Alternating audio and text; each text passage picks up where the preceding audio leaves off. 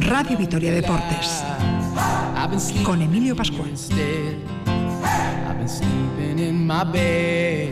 Hola, ¿qué tal? De nuevo, bienvenidos al tiempo del deporte en la sintonía de Radio Vitoria hasta las 8 de la tarde. Seguimos con Radio Vitoria Deportes, tres puntos y a casa.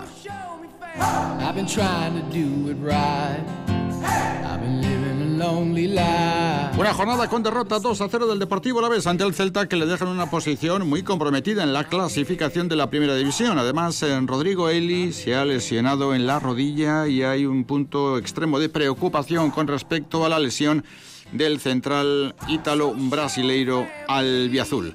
El Vasconia, lo acabamos de contar, ha ganado 79-72 eh, frente al Tenerife, una escuadra limitada por ausencias de jugadores fundamentales. Dusko Ivanovic ha dicho que el objetivo es ganar absolutamente todo y que para ganar hay que jugar no al límite, por encima del límite. Semifinales del campeonato del 4 y medio Neibar, enseguida estamos con el Jaca Ezcurdia. Joaquín Altuna espera finalista el próximo domingo 27. Marcador definitivo en la primera división, Granada 2, Betis 0 y acaba de comenzar el Cádiz eh, Getafe, empate a cero evidentemente, pero un partido muy importante en la zona baja de la clasificación.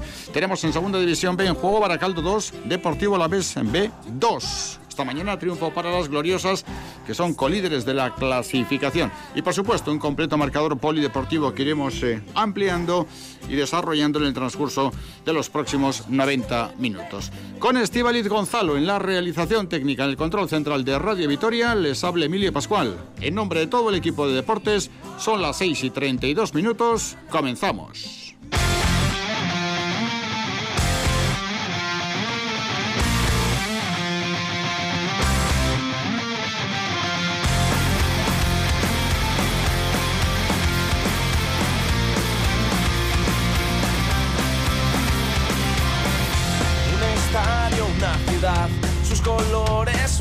Escudo que te da fuerza para volver a animar el ambiente, respirar. Esa gente que a tu lado gritará en cada partido sin parar.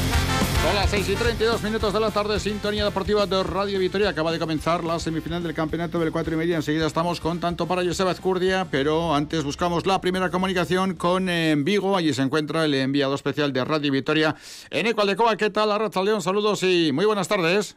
Hola, muy bien, Arracha León. Acabar el partido de fútbol del Deportivo La Vez con la derrota 2 a 0 frente al Celta y con la grave lesión de Rodrigo Eli y se ha puesto a jarrear de lo lindo ahí en Vigo, ¿no? Sí, ha comenzado a llover, los, pronósticos apuntaban a esto, a que lloviese, no, no, no ha ocurrido durante el partido, pero bueno, pues eh, creo que tampoco aquí en Vigo extrañan mucho el hecho de que ahora mismo esté lloviendo con intensidad. Y bueno, el Deportivo a la vez que ya está camino de Vitoria Gasteiz, con Rodrigo Belli en la expedición, eh, ha viajado con, con destino a Vitoria, las pruebas complementarias se le van a hacer en la capital alavesa y bueno, la preocupación máxima, ¿no? Sobre eh, no ya solo la situación clasificatoria, sino sobre todo especialmente con, con el estado de Rodrigo todos los eh, indicios apuntan a que tiene una lesión grave de rodilla y bueno, pues eh, habrá que esperar a la confirmación, pero todo, todo indica que otra vez va a tener eh, mucho tiempo para recuperarse Rodrigo Eli por delante. Habrá que esperar acontecimientos, todavía nos aferramos a la posibilidad real de que como no hay una exploración exhaustiva, no hay un diagnóstico exacto, pero la verdad es que el asunto tiene mala pinta. Estamos muy pendientes de lo que acontece en el Astelena y para ello con Juancho Martínez. Juancho Martínez, ¿qué tal? Arracha León, saludos y muy buenas tardes. Arracha León, buenas tardes. Acaba de comenzar la segunda semifinal del campeonato del 4 y medio después de la victoria conseguida ayer por Joaquín Altuna frente a Oñats en Bengoechea. De momento tablas en el Jaca Escurdia. Efectivamente, empate a uno. El primer tanto correspondía al saque a Joseba Azcurdia y conseguía tanto de saque. Luego, en el segundo tanto, se ha peloteado bastante, ha pasado a dominar Jaca, ha defendido muy bien Joseba Azcurdia, pero definitivamente un segundo bote que ha cogido Joseba Azcurdia, pues evidentemente ha sido el primer tanto para Jaca, que ahora consigue su segundo tanto también, en este caso en la fórmula de saque. Por lo tanto, Jaca 2, Joseba Azcurdia 1. Jaca 2, eh, Ezcurdia 1 en el comienzo de ese partido. Jaca, actual campeón del mano manista, Ezcurdia, actual campeón del mano parejas. Uno de los dos se quiere meter en la final para ser también campeón del campeonato del 4 y medio. Volveremos enseguida a conocer lo que ocurre en Eibar. Antes eh, analizamos lo acontecido esta mañana en Balaidos o esta tarde, después de una jornada 14 del Campeonato Liguero en la que tenemos los siguientes resultados definitivos. Athletic 2, Huesca 0, Atlético de Madrid 3, Elche 1, Barcelona 2, Valencia 2, Levante 2, Real 1, Osasuna 1, Villarreal 3, Sevilla 1, Valladolid 1 y Celta 2, a la vez 0. Además, también de la tarde de hoy, Granada 2, Betis 0. Y en juego el Cádiz 0, Getafe 0. Para las 9, el duelo entre Eibar y Real Madrid. De tal manera que el Deportivo Alavés ahora mismo es decimosexto en la clasificación con 14 puntos, empatado con el Elche, con el Levante y con el Getafe. Si finalmente empatara frente al Cádiz y con el Real Valladolid. Eh, lo que ocurre es que el Valladolid con 14 puntos estaría en puestos de descenso. Tiene un diferencial de menos 6 en el coeficiente entre goles marcados y goles recibidos, mientras que ahora mismo Getafe y Deportivo a la vez tienen menos 5. Es decir, en eco, derrota grave, dolorosa y peligrosa en lo clasificatorio, con un equipo albiazul desbordado en la primera parte y con esa preocupación que ya apuntábamos en torno a la evolución de Rodrigo Eli desde el punto de vista médico, que si se ha roto el cruzado, pues lo va a tener muchos meses en el dique seco. Sí, lo que es evidente es que el Deportivo Alavés en este mes de diciembre, ante rivales directos, una vez pasado ese periplo ante los equipos más fuertes de la competición, con los que, por cierto, obtuvo muy buenos resultados, eh, con estos rivales directos se estaba jugando la posibilidad de, bueno, pues quizá dar un salto en la clasificación que le diera eh, cierta calma, cierta tranquilidad y, bueno, por lo contrario, significa esto, ¿no? Que, el equipo, pues lamentablemente por sus carencias, por sus problemas, por sus eh, ausencias, se ve obligado a, meterse en ese grupo que va a vivir al filo, al filo del, del alambre a lo largo de todo lo que resta de campeonato de liga. Bueno, pues quizá era lo que bueno, podía resultar previsible, ¿no? Pero claro, es que eh, lo deseable estaba lo otro, ¿no? Lo de que, bueno, pues con este eh, margen de partidos ahora con rivales directos, se obtuvieran buenos resultados, el colchón, que te dé tranquilidad, que te dé la posibilidad de, de vivir la segunda vuelta con un margen viendo en la distancia a los que te persigue, pero no, no, no, no, no es así, porque bueno, pues la derrota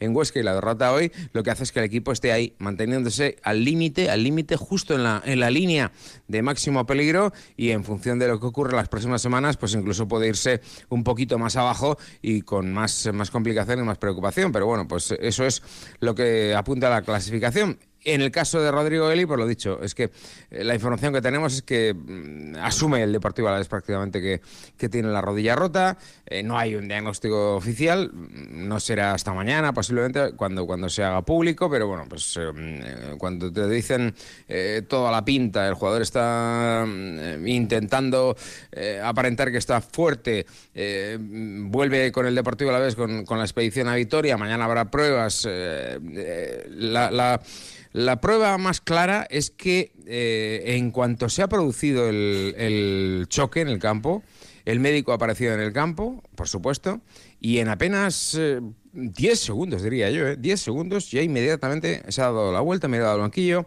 y ha hecho el gesto del cambio. O sea que eh, muy rápido lo ha visto sobre el césped el doctor del Deportivo a la vez, con lo cual, bueno, pues tenía que ser una cosa muy evidente y es eh, una auténtica lástima, ¿no? Es la peor noticia de, de Vigo esta noche que, que Rodrigo Eli, bueno, pues a la espera de la confirmación oficial, se va a tirar si tiene los cruzados rotos, eh, lo que es habitual, 6, 7, 8 meses eh, fuera de los terrenos de juego, como ya le ha ocurrido, por cierto, en su carrera profesional al jugador italo-brasileño. Ahora entramos con lo que ha sido el partido, pero Juancho Martínez, Cerijaca, después de que comenzara el choque perdiendo 0-1 frente a Ezcurdia, ha retomado el partido como un misil y se ha ido al 6. Y además eh, con un juego muy sencillo, tampoco sin grandes alaracas, pero con mucha seguridad, eh, acertando en la precisión y moviendo de qué manera a Josep Azcurdia de adentro afuera, de afuera adentro y consiguiendo un tanto tras otro. Seis para Erijaca, uno para el Azcurdia, que evidentemente en este partido podía partir como favorito, porque hay que recordar que Joseba Azcurdia es el actual campeón también del cuatro y medio, de los dos últimos campeonatos del cuatro y medio. Pero de momento lo que vale hoy es, es 6 a 1 para Erijaca. Queda todavía mucho partido en ese duelo del Astelena. Decíamos que en la tabla el Deportivo la suma 14 puntos, en decimosexto en este momento, empatado con Levante, Elche y Valladolid. Y a ver lo que hace el Getafe. Si continúa empatando, pues lógicamente también se metería en ese grupo de cinco escuadras con 14 puntos. Bueno, es evidente que el Celta está de dulce, ha sumado cuatro victorias consecutivas. El Deportivo la vez no empezó mal el partido, pero solo la falta de definición eh, celtiña hay que reconocer que supuso que el equipo de Machín no llevaría más de un tanto en el desarrollo del primer periodo porque literalmente los del Chacho Coudet eh, pasaron por encima de la escuadra Gastistarra en el transcurso de la segunda mitad. Sin embargo, en la segunda parte el Deportivo la vez pudo marcar, le faltó claridad y luego quizá las decisiones de eliminar del terreno de juego tanto a Jota como a Lucas, más allá de que estaban haciendo un partido bastante mediocre, pero eran los únicos jugadores, entendemos, con la capacidad, con el talento, con la chispa, con eh, la intuición, con el instinto en definitiva para aprovechar una pelota que pudiera merodear el área de Rubén Blanco, teniendo en cuenta que el dominio del Deportivo Laves en la segunda parte era algo que se había producido conforme pasaban los minutos, también por el declive físico del Celta de Vigo. Como apuntas, el arranque del Deportivo de la Vez ha sido muy prometedor. Es que eh, la primera pelota que ha tenido Lucas, eh, bueno, pues, pues, ha decidido eh, jugar con José Lu cuando perfectamente podía haber Lucas resuelto porque, francamente, parecía tener ventaja, pero eso ha durado cinco minutos. Ha tenido una Lucas, ha habido una posteriormente. El arranque, la puesta en escena inmediata, desde luego no, no es reprochable al equipo. Lo que ocurre es que luego, sí, poco a poco el Celta ha ido creciéndose, ha ido creciéndose, ha ido metiéndose en bloque bajo el Deportivo de la Vez empezado a dominar y bueno, pues ha llegado el de Bryce en el 18 y francamente hasta el descanso eh, ha sido sometido el equipo de Machín. Ha, marcado uno el Celta, pero ha hecho méritos incluso para haberse ido con más renta, ¿eh? porque eh, ese juego eh, preciosista del Celta, con mucha combinación, con mucha calidad, con mucho riesgo también, les ha llevado a estar en torno a Pacheco mucho tiempo y bueno, pues lo dicho, en el descanso el 1 a 0 parecía justo y hasta corto, entiendo, para los intereses del equipo local. Y en la segunda parte, pues ha influido todo, que el Deportivo Alavés ha dado un paso adelante, que quizá ha interpretado mejor lo que le estaba planteando el Celta, que ha bajado el equipo celeste claramente físicamente hablando, y a partir de ahí, pues las ha tenido. Una de José Lu de cabeza en un remate, bueno, pues que ha sacado mm, Val Blanco, Sergio Blanco de manera brillante. Ha habido otro par de ellas que, bueno, pues no ha habido acierto en el, en el remate, una de cabeza también de Bataglia. En resumen, que estaba el Deportivo Alavés jugando en campo del equipo gallego y estaba sin mucho brillo porque no había, no había inspiración en los jugadores clave. Eh, yo creo que es una de las, eh, de las circunstancias que han marcado el partido, que los jugadores clave de verdad que tiene el Deportivo a la vez, que son gallegos además, eh, Jota y, Lucas, no estaban con esa inspiración de otros partidos. De ahí que quizá pues, les ha quitado, posiblemente, quizá de manera precipitada a Machín, pero ya cuando han salido los dos, por mucho que no estuvieran inspirados, pues el equipo todavía ha, ha decaído más en su rendimiento con lo cual, bueno, pues eh, aunque eh, parecía que rondaba el Deportivo a la vez, eh, pues no acababa de acertar, no acababa tampoco de generar de manera continua oportunidades y, bueno, pues ha llegado otro error más, defensivamente hablando. Los dos goles del Celta los ha marcado Bryce. Mucha facilidad para Bryce en ambos, tanto en el primero como en el segundo. Ha rematado a placer, absolutamente solo. Y bueno, ya con el 2 a 0, pues, pues poco había que hacer, ¿no? No, no, no, no cabía mover demasiado. El Celta lo que ha hecho ha sido rotar eh, su plantilla. Ha arrestado en el campo a Coudet mm, jugadores eh, de los muy habituales que estaban físicamente muy, muy, muy limitados. Y bueno, pues eh, ya digo, sin demasiados apuros, sin demasiados aprietos, ha conseguido el Celta ganar un partido que por momentos ha visto al menos empatado. Si el Deportivo la ves en la segunda parte empata pronto, eh, quizá otra cosa hubiera, hubiera acontecido, pero ya digo, no, no había hoy especial inspiración en los jugadores de más calidad del Deportivo Alavés y tampoco había acierto de cara a la portería del Celta. Así que, bueno, pues el 2 a 0 para el equipo gallego confirma que va para arriba el equipo celeste con Coudet, que, bueno, pues está obrando el milagro. Un equipo que venía coqueteando con el descenso no ya solo esta temporada hasta que se marchó Oscar, sino también la temporada anterior y la anterior. Ahora encadena cuatro victorias consecutivas, que no hay muchos equipos en primera división que puedan eh, decir eso, cuatro victorias consecutivas en la máxima categoría es algo francamente difícil. Y bueno, ya miran arriba cuando hace nada, un mes aquí en Vigo pues eh, había otra vez temor, había hasta pánico, ¿no? Porque el equipo, viendo las barbas del vecino, es decir, el Depor, remojar, pues cortar más bien, poner a las suyas a remojar con la posibilidad de estar en el descenso. Bueno, enseguida escuchamos a Pablo Machín, el técnico del Deportivo, a la vez con su valoración de lo que ha sido el encuentro, pero Juancho Martínez, la verdad es que está jugando como Los Ángeles Jaca, el actual campeón del manomanista, pero un machetazo de José Azcurdia ha interrumpido la atacada tremenda que ha conseguido el equipo ezcuano sobre el Navarro. Once tantos consecutivos había hecho Jaca, ya la desesperada Ezcurdia ha ido a cortar el saque, lo ha cortado con un sotamano, con un relámpago, la ha cortado y ha sorprendido a Jaca y haya cortado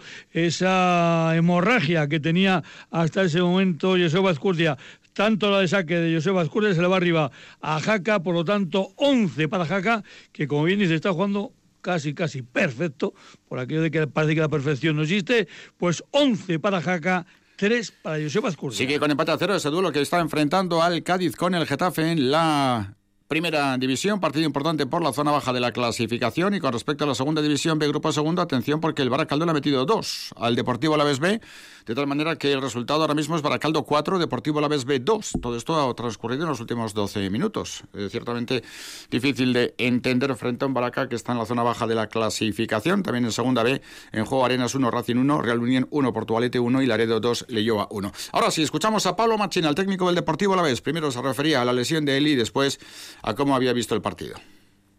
Bueno, las sensaciones en cuanto a la lesión de, de Rodri eh, son preocupantes. Parece que, es una lesión en la rodilla.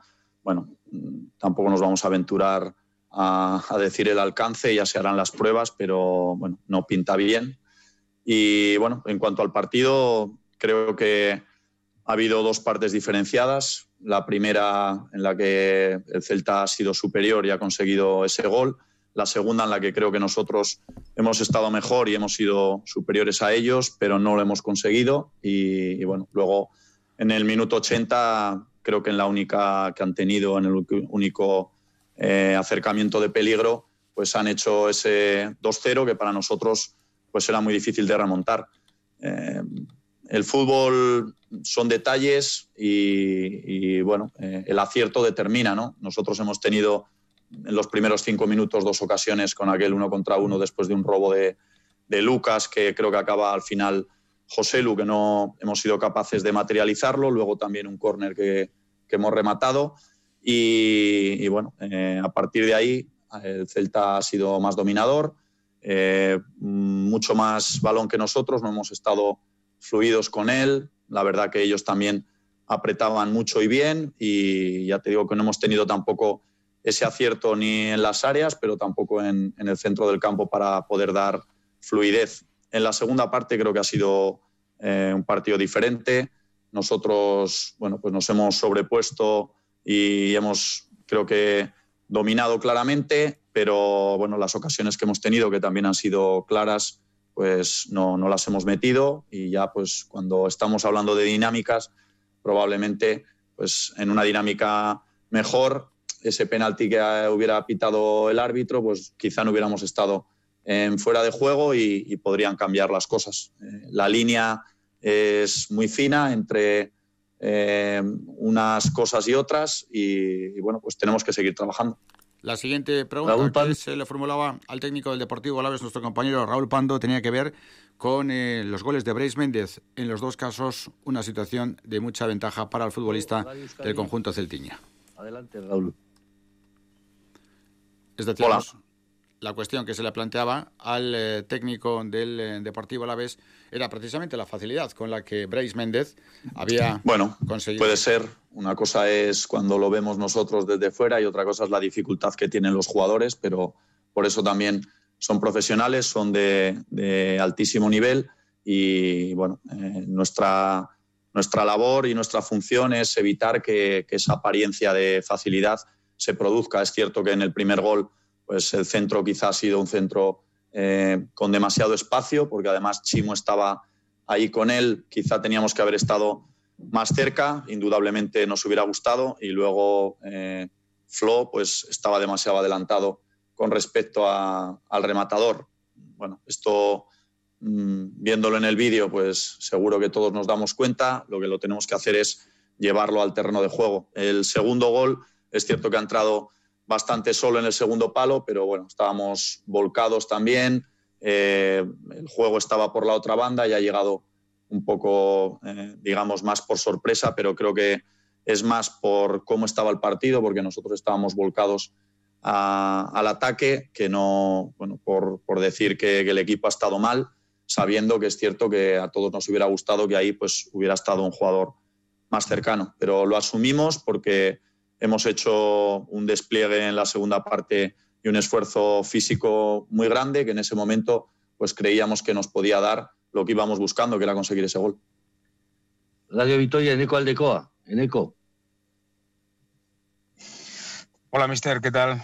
Muy buenas tardes para, para, Radio Victoria.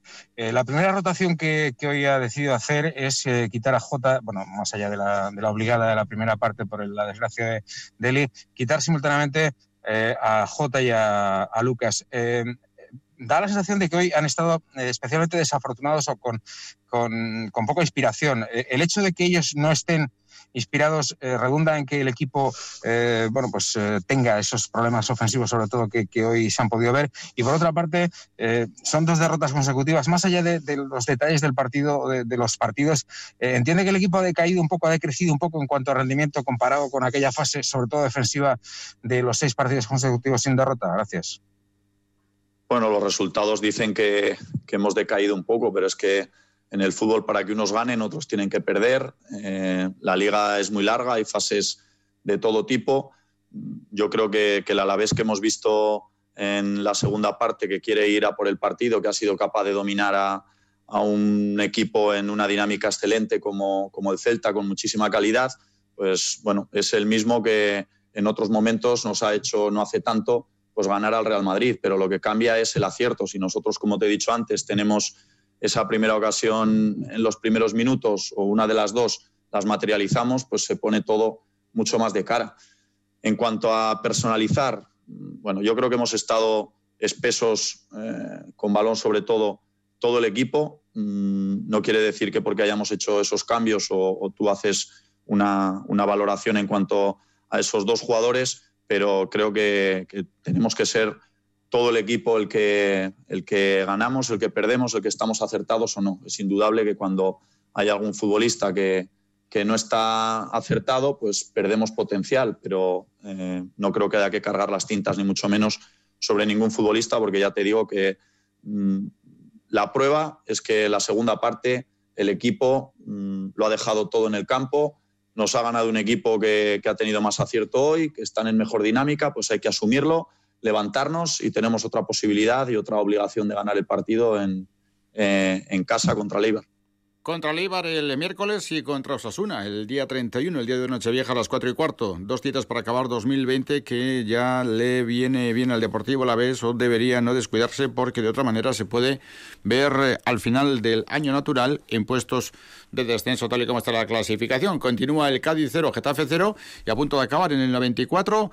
Baracaldo 4, Deportivo la vez B2. Juancho Martínez, la voltereta por parte de Ezcurdia que se ha metido en el partido. Se ha metido en el partido y ha estado hasta 11-9, pero pero se ha despistado un poquito y aquí le ha salido más listo el último tanto. Erijaka que se va al descanso del cartón 12 con ventaja de 12 a 9 pero está claro que es un clásico mano a mano a la antigua usanza aunque sea dentro de cuatro y medio en el que parece que el partido va a ser por tacadas y en el que el pelotari que tiene el saque es el que domina el juego pero tiene que mantener la concentración. Aquí ha habido un pequeño despiste de Joseba Escurdia y lo ha aprovechado Jaca a las mil maravillas para endosarle un dos paredes magistral que los manda a los dos a descansar, pero con un 12-9 a favor de Eri Jaca. Hemos visto dos partidazos, ¿eh? de momento en las semis del 4 y medio, ayer en el duelo entre Joaquín Altuna y Oñat Bengoche, de momento en este que están jugando tanto Jaca como, lógicamente, Joseba Izcurdia. Hemos escuchado a Pablo Machín. Eh, la cuestión eh, es eh, cómo el Deportivo La Vez ha encajado la derrota de frente al Celta. La opinión de J. Peleteiro, uno de los sustituidos en la jornada de hoy, también es importante. Bueno, al final, siempre que pierde, siempre es duro y, bueno, yo creo que la primera parte fueron muy superiores a nosotros la verdad que movieron muy bien el balón, nosotros tampoco eh, estuvimos muy finos la primera parte y, nada, y en la segunda pues bueno, eh, eh, estuvimos un poco más arriba, estuvimos un poco más atrás y, intentamos dar la vuelta, pero al final pues en otra jugada pues nos, nos sentenciaron el partido. Sí, al final yo creo que eso es lo primero, lo más importante, la salud de los compañeros y, es un día jodido por el resultado, pero yo creo que mucho más jodido por lo que pueda ser lo de Rodri y desde aquí le mandamos, sabe que tiene todo nuestro apoyo y, está claro que el resultado es duro, pero al final eh, lo más duro es ver a un compañero que pues que igual tiene una lesión, sí, partido vital en casa, eh, también eh, pues está por la zona de la tabla donde, donde estamos nosotros y hay que sacar los tres puntos sí o sí. Luego hablamos de la próxima semana con el partido frente a Leibar, que a las 9 se mide al Real Madrid. Acaban los partidos de segunda B. Finalmente Baracaldo 4, Deportivo Alavés B 2. También definitivo Real Unión 2, Portugalete 1 en el 95. Marcó el equipo de Sergio Llamas y compañía. Y también definitivo Arenas 1, Racing 1. Eh, Cerramos el capítulo de opiniones con Rodrigo Bataglia, es lo que comentaba en conversación con los compañeros de Movistar Plus. Otra derrota del equipo, quizás ese segundo gol del Celta os hace daño porque es cuando mejor estabais, ¿qué tal? ¿Cómo estás? Sí, puede ser. Eh, habíamos mejorado un poco el juego y nos marcan el segundo gol, pero bueno, nada, hay que seguir trabajando, esto es largo, partido importante, ya tenemos el miércoles, así que nada, a trabajar y, a seguir. El guion del encuentro podía ser otro si conseguís marcar alguno de esos dos primeros goles en, los primeros seis minutos. Sí, claramente que el fútbol se, basa en eso, ¿no? El equipo que, marque los goles, las ocasiones que tiene, mejor aún. Eh, no lo supimos aprovechar, ellos sí. Eh, así que nada, eh, mejoramos la segunda parte, fuimos a buscarlo un poco más arriba me parece que ese es el camino y, bueno, eh, ahora trabajar y a pensar en el partido del miércoles. ¿Le ha gustado el Celta porque quizás cogéis al equipo de Coudet en su mejor momento de la temporada? Bueno, la verdad que vienen con una racha positiva, vienen con muchas victorias. Eh, nada, yo me tengo que enfocar en lo mío, que es el Deportivo a la vez. Y bueno, tratar de, trabajar, de mejorar, porque tenemos que mejorar y bueno, esto, como te digo, esto es largo, hay que seguir trabajando. Rodrigo Bataglia, esto es largo, hay que seguir trabajando. Sigue con empate a cero el partido entre el Cádiz y el Getafe, ya con espectáculo del equipo getafense con Nien y compañía, que la verdad es que algunas veces, en fin, dejan, dejan bastante que desear. Juancho Martínez, eh, ¿cómo tenemos el partido de la semifinal del 4 y medio? Bueno, pues eh, después del descanso del 12-9 han vuelto a la cancha, ha hecho tanto Erijaca, pero la contrarresta eh, Joseba Escurti, por lo tanto se coloca con un 13-10, saque para Joseba Escurdia, saque para el Navarro y a ver si es capaz de remontar, de ponerse por delante después de haber ido perdiendo por 11 a 1 alaban 13-10, eso sí, siempre por delante, Eri Jaca. Está bonito, bonito ese encuentro de la semifinal del campeonato del 4 y medio entre Jaca y Ezcurdia, de momento con ventaja para Jaca, pero saque para Ezcurdia. Y Jorge Frías, ¿qué tal, Arraza León? Buenas tardes.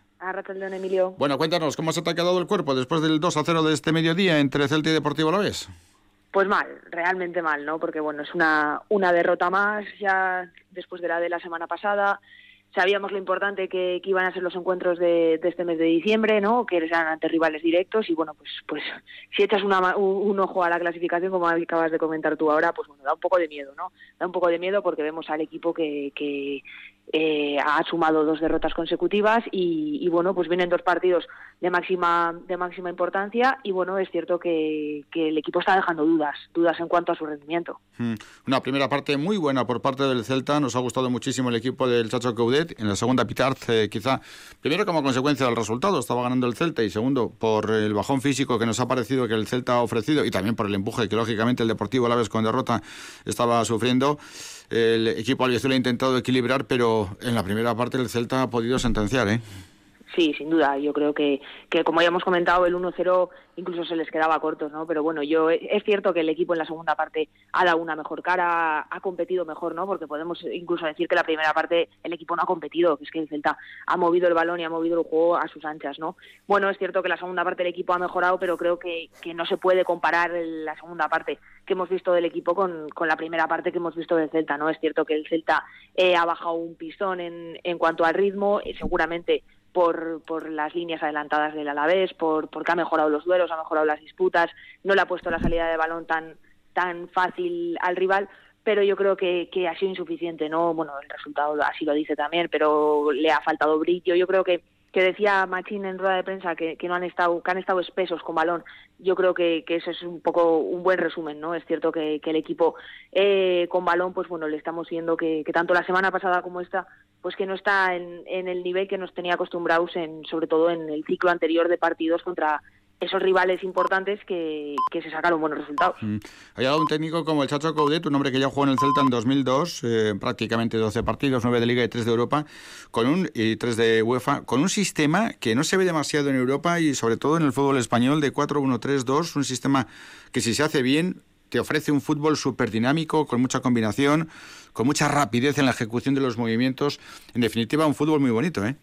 Sí, un sistema muy particular y, y, sobre todo un modelo de juego muy muy atractivo, muy arriesgado, valiente, con una salida de balón desde, desde el área propia y con, con una variación de, posiciones en función de, de, las combinaciones y la ocupación del espacio que lo que lo que hacía era sumar un montón de jugadores al ataque, sobre todo con la incorporación de ambos laterales, con esos tres medios centros que jugaban por delante de Tapia, que, que prácticamente eh, junto con los dos delanteros eran hachas, ¿no? verticales hacia hacia la portería, en este caso de Pacheco, y la verdad es que nos ha maravillado esa primera parte de Celta. Luego en la segunda parte sí que es cierto que, que han juntado un poquito más líneas, incluso Price se ha incorporado un poco también a la línea de medios centros, pero bueno, es que el partido lo tenían en el descanso muy encarrilado.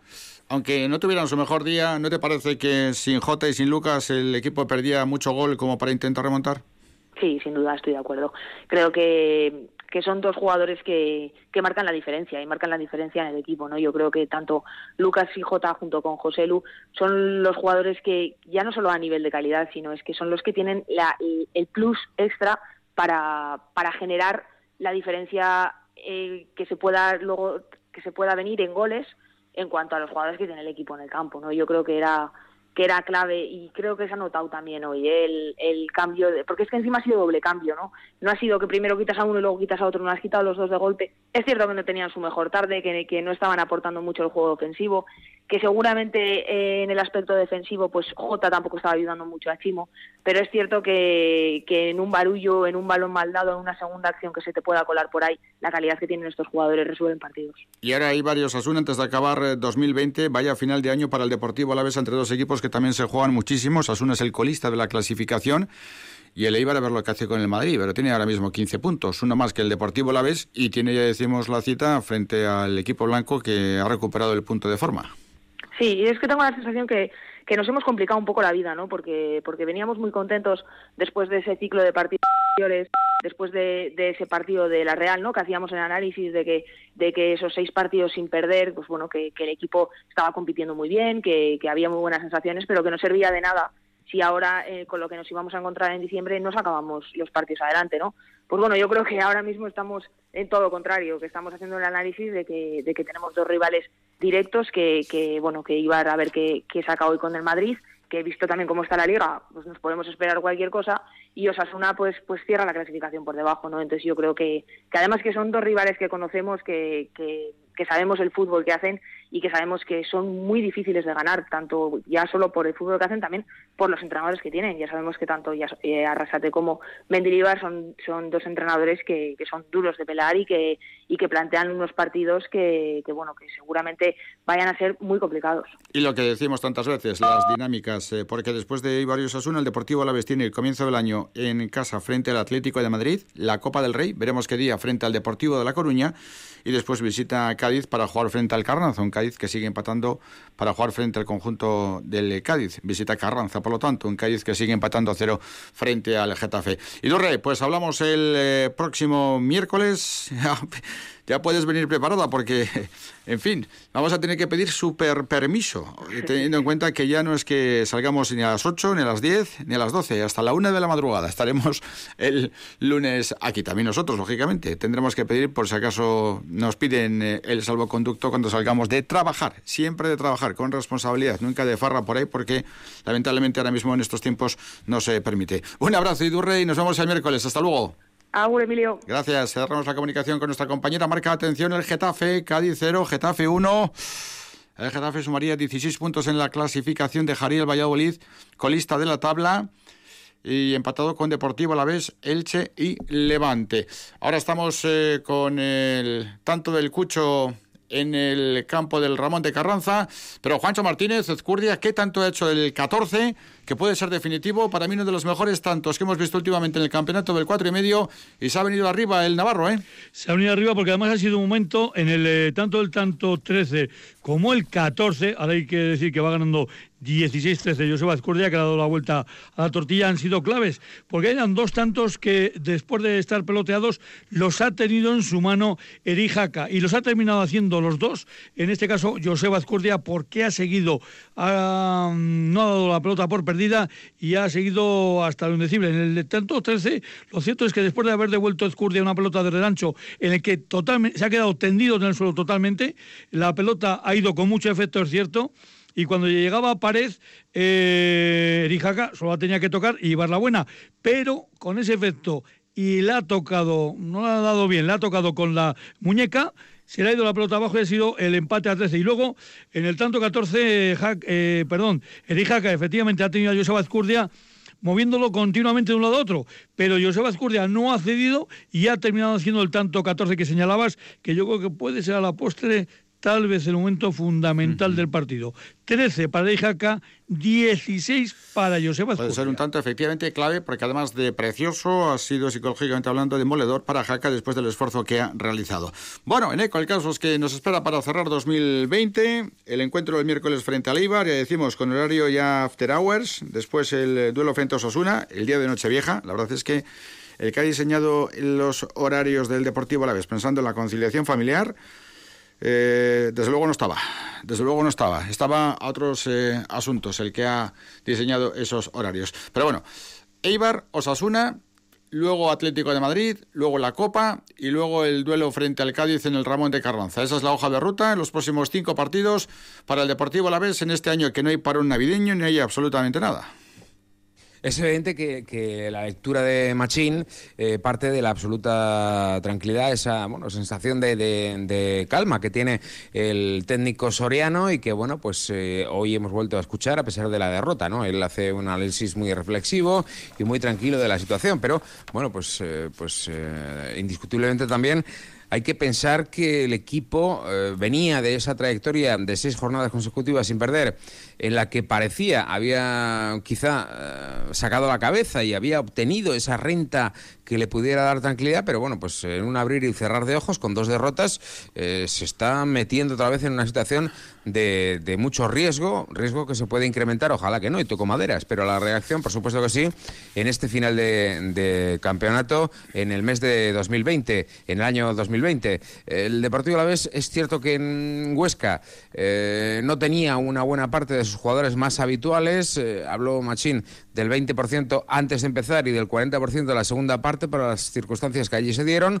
Hoy, salvo Víctor La Guardia, estaba todo el mundo. Es cierto que hoy ha sido mucho más competitivo que en Huesca el equipo, que quizá ha tenido su fase para haber empatado el partido y luego quién sabe lo que hubiera podido ocurrir. Pero bueno, en definitiva, lo que ha generado el, encuentro es una derrota por 2 a 0 la segunda consecutiva. Así que eh, por ese lado haría bien el Deportivo Alavés eh, en tener eh, mucha cautela, eh, sobre todo mucha tensión en las circunstancias que rodean ahora mismo clasificatoriamente al equipo y en los partidos que restan ante rivales directos otra vez antes del final de 2020, porque otra cosa que no fuese ganar los partidos eh, nos llevaría, lo dicho, mm, a una situación de, de alarma y además de, bueno, pues verse absolutamente condenado o autocondenado a vivir todo lo que resta de 2021 con esa sensación de que cada semana se puede generar el, problema y el desastre casi. Dicho lo cual, si gana el Deportivo a la vez los dos partidos, pues se pegará un salto espectacular en la clasificación. Ahora mismo el Getafe, por ejemplo, si ganas el encuentro de Cádiz, que está ganando con un golazo del Cucho Hernández, no sé si lo has visto, pero un golazo precioso,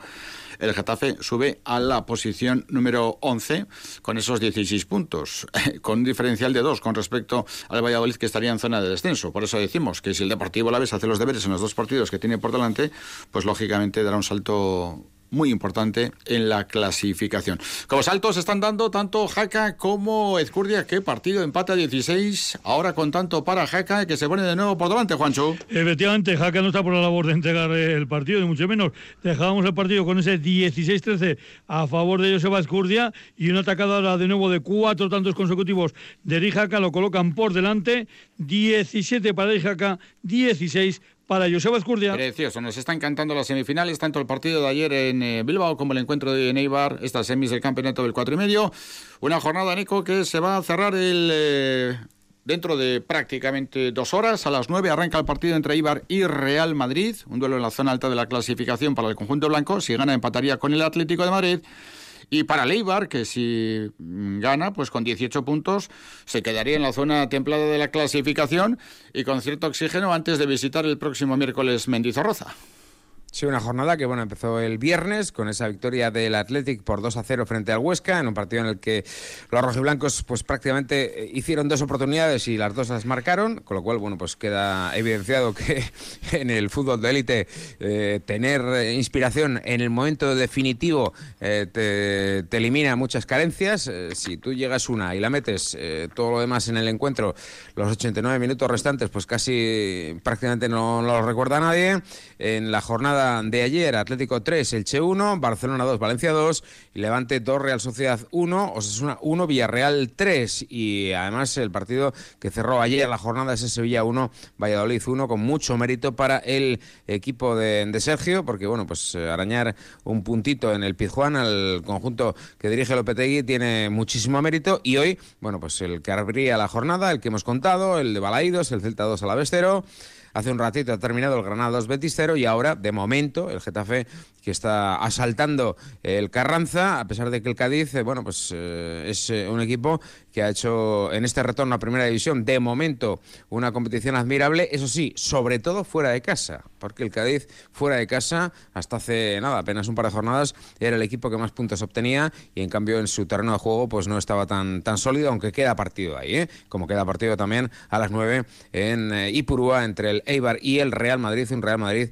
que bueno, pues entiendo que quiere seguir la estela del Atlético de Madrid y que quiere seguir abriendo hueco con respecto al Barça, que una jornada así y otra casi también, pues eh, da señales de debilidad. La pifia, ¿qué diría el castizo? Bueno, ese campo, el Carranza, será visitado por el Deportivo Laves el día 10 de enero a las 4 y cuarto, un horario ya conocido para esa jornada del campeonato de Liga. Juancho Martínez, en descanso del 18 y todo por eh, vivir en esa semifinal del cuadro y medio. Todo por vivir, pero Erijaca yo creo que le ha comido un poquito la cabeza a Joseba Escurdia. 18-16 con estos eh, cinco tantos consecutivos y sobre todo con una cuestión, eh, cuando ha conseguido el tanto 18 Erijaca, José Vazcurdia protestaba porque parece que se había estorbado, dejado de estorbar, yo creo que no, y sobre todo había un detalle, José Vazcurdia se ha ido eh, directamente al vestuario y Erijaca se ha quedado en la cancha ensayando saques. Así que uno mucho más concentrado ahora mismo que el otro, pero ahí están las espadas en lo alto.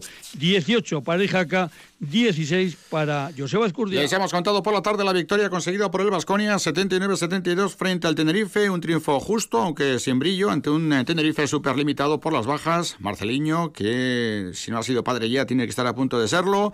Dornekamp, Fittipaldo, Bogris, entre otros jugadores. Y además Sermadini ha hecho uno de los peores partidos eh, de la temporada, de los últimos dos años, con únicamente seis puntos en 20 minutos. Ricardo Guerra, ¿qué tal la Buenas tardes.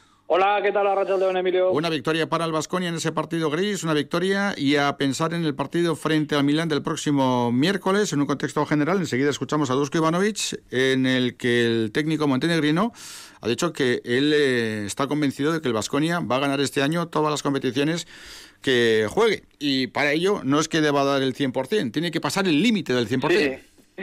Ese ha sido un poquito el, el discurso de Dusko Ivanovic que la verdad es que nos ha sorprendido, ¿eh? porque aparte no se le ha preguntado por este tema, lo ha lanzado él directamente, ha hablado de ganar las dos competiciones, no sabemos exactamente a qué competiciones se, refería de las tres de opciones de título que tiene Vasconia todavía, pero sí que es cierto que él está convencido eh, de las posibilidades de, su equipo y lo que está intentando ahora mismo es convencer también a sus jugadores, ¿no? También ha matizado que hay algunos que están en un lado de la barra y otros que están en, el otro, que no acaban de, convencerse de, esas posibilidades de título que pueda tener Vasconia. Vamos a ver, ¿eh? ya la pasada temporada dio la sorpresa en la fase final de Valencia. Vamos a ver si puede conseguir algo importante también en esta campaña. Respecto al partido de hoy, Emilio, pues un poco la lectura que solemos hacer en este tipo de encuentros cuando un equipo no se encuentra en su mejor momento, que hay que ganar de la manera que sea, por lo civil y por lo, o por lo criminal, y hoy lo ha conseguido Vasconia. es evidente que últimamente le cuesta, que se, se encuentra sobre todo en un agujero eh, muy profundo en cuanto al porcentaje de tres. Eh, eso se resiente demasiado en la producción ofensiva. Hoy de nuevo Vasconia ha estado con un acierto muy bajito desde más allá del arco, un 4 de 17, un 23% pírrico, y eso pues eh, te lleva a sufrir en los partidos. Pero quizás el mérito haya estado justamente ahí, ¿no? En poder sacar un choque adelante sin ese acierto desde la línea de 6.75 y hoy insisto lo, importante era sumar. Yo me quedo con algunos aspectos positivos, por ejemplo, con los buenos minutos de Tadas Kerskis, con 8 puntos, 7 rebotes, 17 de valoración, con un Bildoza al, al que cada vez se le ve un más recuperado, más eh, cómodo sobre la cancha. Y luego también eh, hay que decir con el gran partido que ha realizado Zoran Dragic, que en muy poquito tiempo, en 18 minutos que ha estado sobre la cancha, ha sido capaz de, anotar 15 eh, puntos. Hay matices en esta victoria, Tenerife llega muy diezmado, sobre todo en la posición de, dirección, en la posición de base con las bajas de Marceliño Huertas y de, y de Fitipaldo, se ha quedado ahí muy limitado Chus Vidorreta con tan solo la, bala de, de, Alex López, que además ha entrado en problemas de faltas muy rápido y cuando no ha estado el base tinerfeño, pues eh, se le ha notado a, Tenerife. Ahí ha aprovechado Vasconia para abrir mm. ese juego necesario para sumar una nueva victoria. que es Un instante, Richie, porque tenemos el último saque para Eric Jaca, Juancho okay. Neibar. Eric Jaca, efectivamente, eso ya el último saque. Paradita, llega Josep Azcurdia, la ha llegado buena, pero a placer, a placer, a placer. 22 para Erijaca, 16 para Joseba Escurdia. Fíjate, Juancho, repetimos la final del manomanista, ¿eh? Repetimos la final del manomanista y sobre todo hay que tener en cuenta, cuando estábamos 13-16 a favor de Joseba Escurdia, todo parecía encaminado a que el Navarro repitiera final de las dos últimas ocasiones del 4 y medio frente a Joaquín Altuna. Pues no, se va a repetir la final del manomanista pero dentro de las líneas del 4 y medio porque esa atacada impresionante desde el cartón 14 hasta el 22 de Erijaca que parecía que estaba entregado ha despertado, no estaba muerto el de Lizarza, ni mucho menos como dice la canción, y ha dado la voltereta de nuevo al, marcador. 22 para el Jaca, Joseba Escurdia 16, final el próximo día 27, Altuna Eric. Y otra vez en reivindicación por todo lo alto de Eric Jaca. El, día de la final del manomanista decía, pues mira, tengo menos prensa, tengo menos reconocimiento, tengo menos eh, glamour que otros pelotaris y tal, pero mira, he llegado aquí con trabajo y con esfuerzo pues lo mismo con respecto a la final del cuatro y medio. Calcado, efectivamente, con mucho esfuerzo.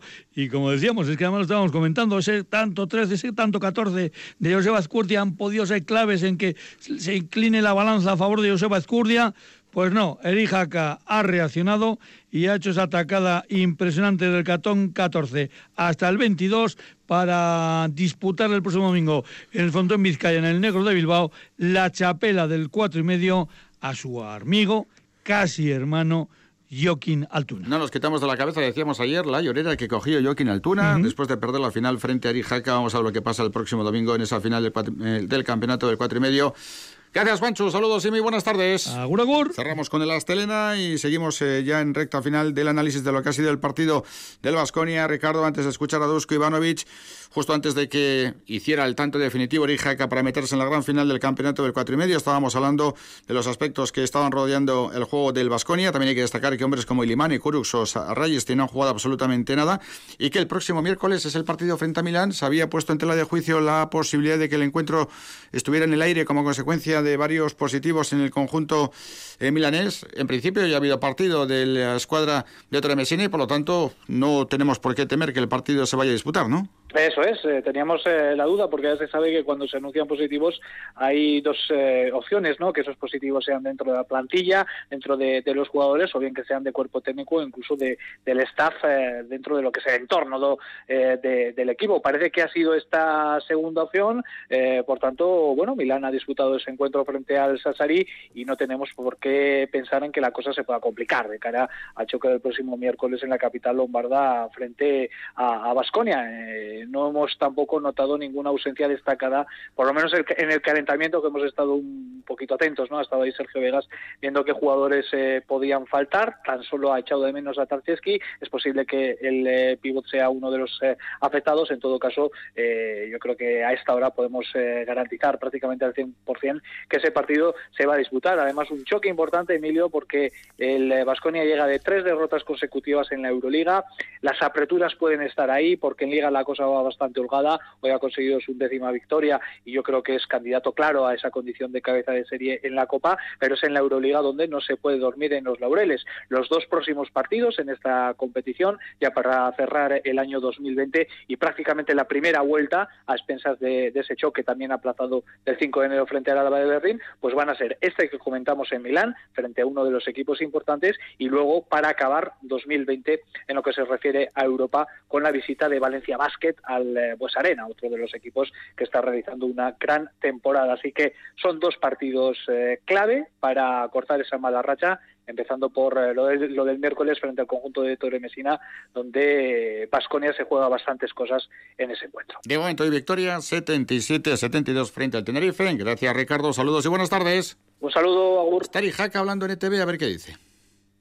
Ya ha terminado la comparecencia de Jaca el eh, jugador que se ha metido en la gran final del campeonato del 4 y medio. Bueno, vamos a escuchar a Dusko Ivanovic. Eh, Dusko Ivanovic, eh, que después del encuentro, la victoria conseguida ante los de Chus Vidorreta, sí está hablando, Eri Jaca, vamos a intentar escucharle.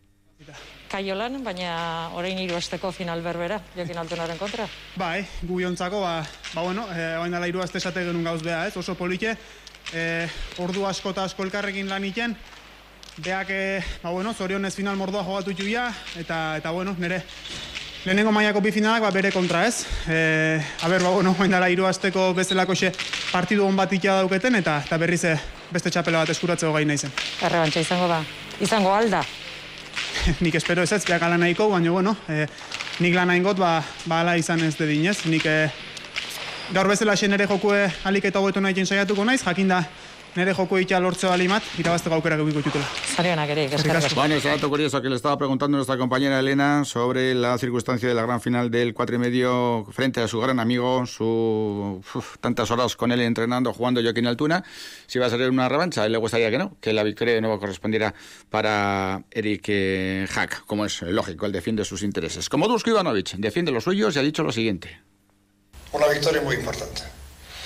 en, uh contra un equipo que la verdad que está jugando muy bien.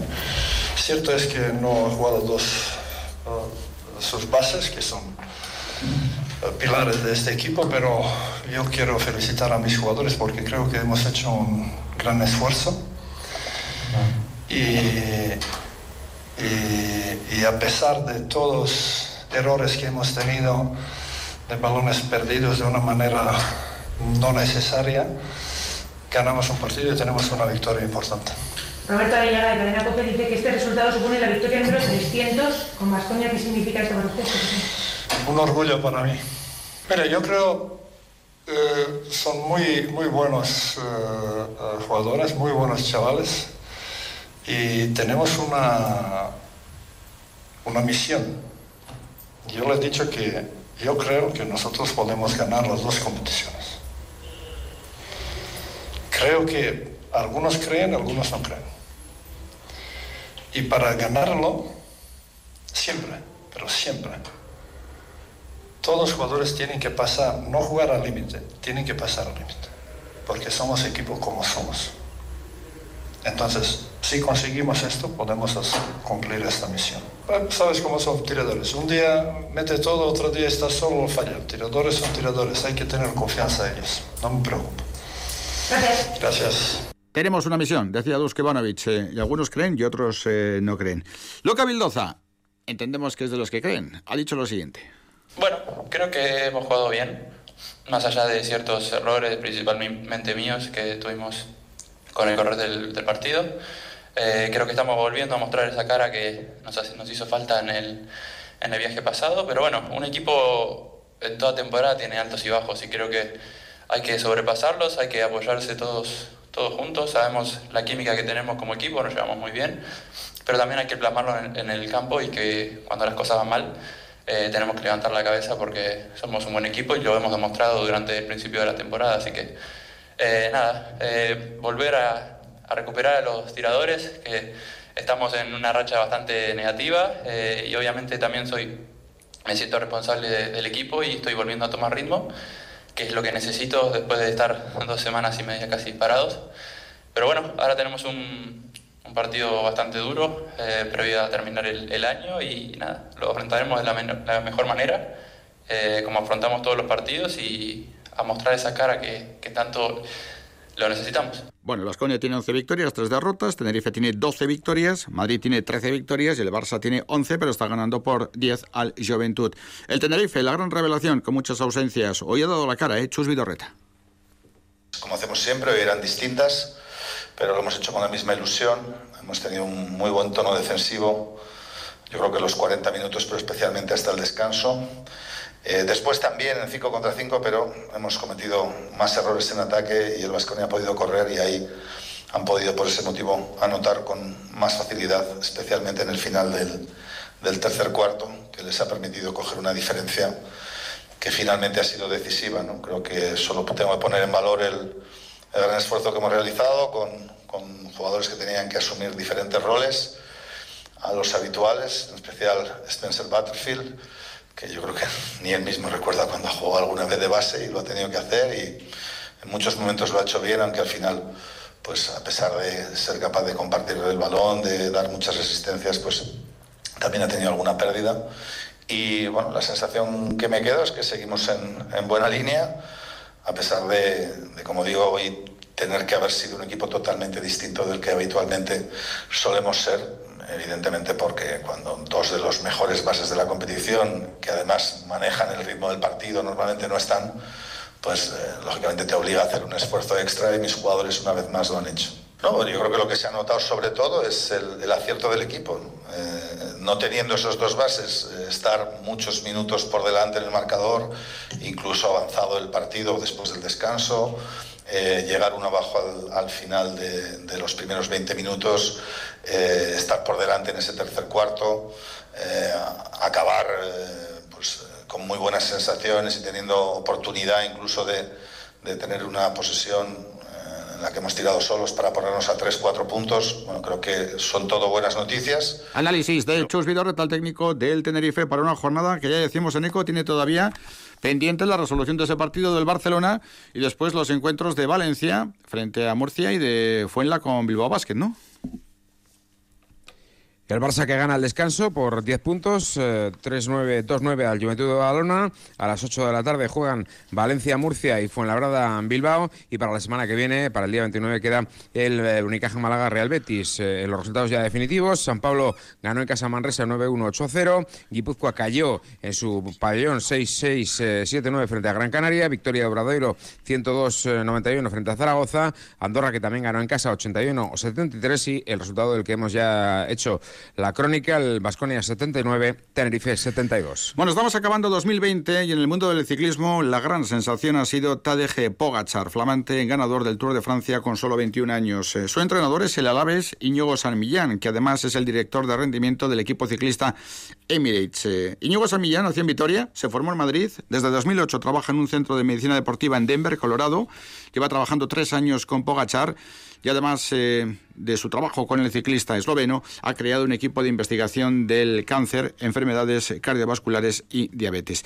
Os vamos a dejar enseguida con una conversación que mantuvimos con él en septiembre. Era sábado y muy poco después de que Pogachar ganase el Tour de Francia. No queríamos dejar pasar el año 2020 sin que ustedes escucharan de nuevo esta eh, conversación. Hay que tener en cuenta que ya está bien entrado el mes de junio, no comenzará la programación habitual de fin de semana de Radio Vitoria, así que les dejamos con Íñigo San Millán. Aquí en Radio Vitoria es una autoridad mundial del mundo del deporte y es el entrenador del actual campeón del Tour de Francia.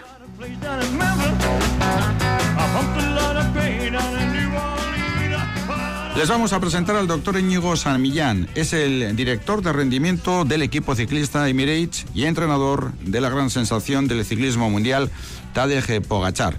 Nació en Vitoria hace 49 años, se crió en Madrid, con 20 años se fue a Estados Unidos a estudiar ciencias de la salud en la especialidad de Medicina del Deporte, volvió a casa para doctorarse en la UPV y desde 2008 se incorporó a un centro de medicina deportiva en Denver, Colorado, donde trabaja con ciclistas, atletas, remeros, triatletas, etcétera, etcétera.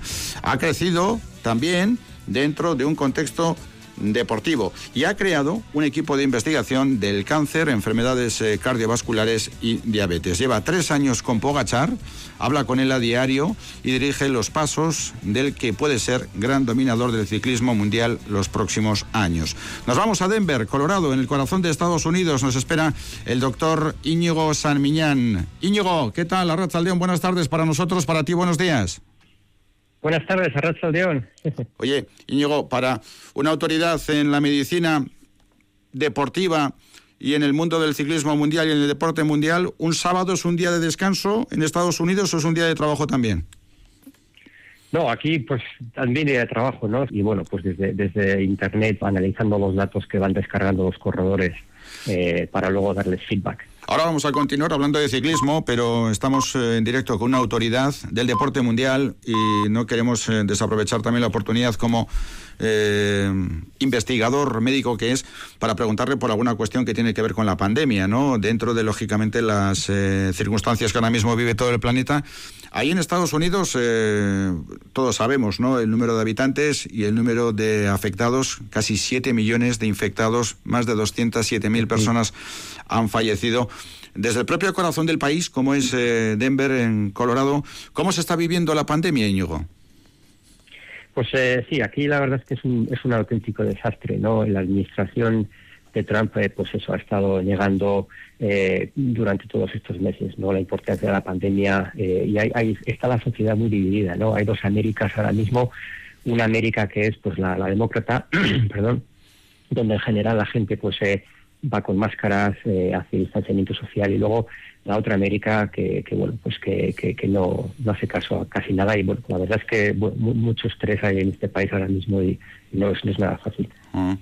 Eh, hablábamos antes de tu equipo de investigación de cáncer, enfermedades eh, cardiovasculares y diabetes. ¿También el tema del COVID-19 está dentro de los estudios o, estáis un poco al margen, Iñigo? Sí, no, este, estamos al margen en ese, en ese aspecto del, del COVID, ¿no? Eh, sí que es cierto que pues cerca del 80% de, de los fallecidos eh, por COVID son personas que presentan o, obesidad o diabetes tipo 2 o eh, hipertensión, ¿no? Todo eso es lo que nosotros llamamos hoy en día las enfermedades cardiometabólicas, que ahí es donde yo estoy haciendo investigación, ¿no? Entonces, bueno, pues estamos viendo que esto es una pandemia dentro de otra pandemia, ¿no? y, y, bueno, pues es, el, es el, eh, la, eh, bueno, la, enfermedad con mayor número de mortalidad a nivel mundial, ¿no? Eh, las enfermedades cardiometabólicas. Y entonces, bueno, pues estamos viendo que, esta gente que, que tiene COVID-19 y tiene estas enfermedades cardiometabólicas, pues tiene muchas más posibilidades de enfermar gravemente o incluso morir. Hmm. Bueno, hablemos de ciclismo. Estamos en un programa deportivo. Eh, sin duda que podríamos continuar hablando de temas de medicina. Quizá en el transcurso de la conversación vuelvan a salir vuestra investigación para intentar atajar el cáncer o las enfermedades eh, cardiovasculares. Pero Íñigo, como entrenador que eres de Pogachar, llevas con él tres años, hablas prácticamente a diario, diriges sus pasos. El planeta ciclismo está todavía impresionado por la demostración en el Tour de Tadej Pogachar. Tú que le conoces mejor que nosotros y evidentemente prácticamente mejor que nadie, ¿también estás impresionado? Mm, no, si te digo la verdad, no estoy impresionado porque nos esperábamos eh, mucho desde, el primer momento eh, que yo la, le conocí y sus parámetros fisiológicos son pues, eh, pues, pues, aquellos propios de, de, uno de los grandes ciclistas, ¿no? Y luego la forma de entrenar que tiene, su mentalidad. Y, ya empezando ya, vemos que Tadej, todas las carreras que hace prácticamente o gana o hace segundo o hace podium, ¿no? eh, incluso un mal día para Tadej hacer el noveno o el décimo, por ejemplo, casi. Entonces, eh, carrera, sobre todo por etapas que ha hecho, siempre ha estado adelante desde el primer día, ¿no? El primer año de profesional es la primera carrera donde debutó, vuelta a la grave la ganó, y de ahí fue al País Vasco, a, la Itzulia, y bueno, pues eh, no ganó la Itzulia el año pasado porque se cayó en la etapa que acababa en Estivali, al paso por Vitoria, por la por la circunvalación hay una caída y perdió un minuto. Si no hubiese, hubiese caído, hubiese ganado Itzulia ya el año pasado, que como sabemos es una de las vueltas más importantes, ¿no? Y luego ganó la Vuelta a California, que también es World Tour. Y, bueno, en la Vuelta a España, ¿no? Hizo, hizo tercero, ¿no? Eh, tiene una capacidad de recuperación excepcional y la verdad es que, bueno, pues eh, no, no, no, no me no me ha impresionado, o sea, me ha impresionado lo que ha hecho, evidentemente, pero, pero nos esperábamos que hiciera un resultado muy bueno. Igual no ganar el Tour, ¿no? Pero sí podium lo teníamos en, el, en, eh, la cruz hecha para el podium. Ajá. Eh, tú trabajas con Pogachar desde 2017, 18. 18, cuando sí, cuando fichó por eh, pues hace más o menos hace eh, en, octubre es cuando hicimos la primera concentración y cuando él pasó a profesionales y ahí es donde empezamos ya a trabajar. Y eh, te hemos leído comentar que sus parámetros fisiológicos y mentales te han llevado incluso a compararlo con Miguel Indurain, ¿no? Su, cabeza, su cabeza es, eh, sí, los parámetros fisiológicos son propios de, pues eso, los deportistas del más alto nivel, el ciclismo, ¿no? Eh, pero eh, una cosa que me impresionó cuando le conocí es su cabeza. Es un chaval ya el año pasado, el 20 en la vuelta, con 20 años, perdón, en la vuelta a España, cómo se desenvolvía de cabeza, ¿no? Es una persona que es, muy parecida en ese aspecto a, Indurain, que, que es, una gran ventaja que tienen los grandes campeones que no, acusan la presión tanto, eh, no se ponen nerviosos, no se estresan, no tienen esa, ansiedad y eso en un chaval de 20 años es muy difícil de ver, ¿no? Y es una cualidad. Yo he visto muchos muchos campeones en estos años eh, con grandísimas cualidades fisiológicas, pero eh, muchas veces la cabeza es el factor que les falta, ¿no? Tal lo tiene, como lo tenía Indurain. Mm. Tú estás en Estados Unidos, en Denver, en Colorado, él está en Europa. ¿Cómo es el trabajo diario con él? Pues eh, hoy en día con las tecnologías nuevas pues es bastante fácil, ¿no? Tenemos desde WhatsApp, teléfono y luego eh, tenemos un programa, un software donde eh, todos los corredores del equipo, según entran en el autobús, en esta caso en el, Giro de Italia, o según entran en casa y, cogen eh, wifi, pues entra toda todos los datos del, del, computador pequeño que tiene ¿no? en, el, en, el, en, la bicicleta, todos estos datos entran en el ordenador y puedo ver pues los vatios que hace, vatio kilogramo, las pulsaciones, la media velocidad, el recorrido donde ha estado haciendo, eh, puedo seleccionar una subida específica para ver cómo ha hecho esa subida comparado con la semana eh, pasada o con el mes pasado. Entonces estamos continuamente analizando muchos datos eh, de él, ¿no? Entonces, bueno, pues continuamente estamos hablando, dándole feedback, si entrena bien, si tiene que mejorar, vamos a hacer cambiar mañana si estás cansado, que no suele ser el tema, el aspecto, o sea, el, problema. Pero sí, con las tecnologías hoy en día tenemos muchas ventajas. Ah. Antes de la crono del Tour de Francia, en la que realizó un tiempo descomunal, se le veía muy relajado, es un chico parece muy tranquilo, tan tranquilo que de hecho hizo la crono sin potenciómetro, es decir, sin tener los eh, datos, la referencia de, de vatios. ¿Te sorprendió que hiciera esto? No, de hecho era el plan. la noche anterior lo, comentamos, lo hablamos y decidimos no utilizar el potenciómetro.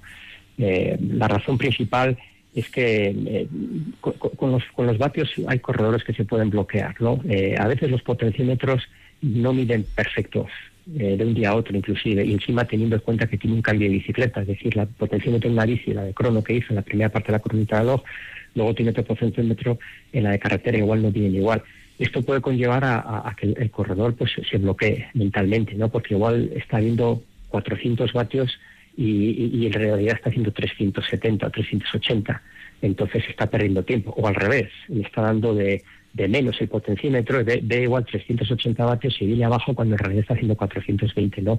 Entonces era un factor que no queríamos nosotros que afectara al rendimiento. Y, por otra parte, sabíamos que el segundo puesto en la general y el mayor de joven estaba asegurado, aunque explotara Tadé, iba a acabar en el podio en París con el mayor de joven.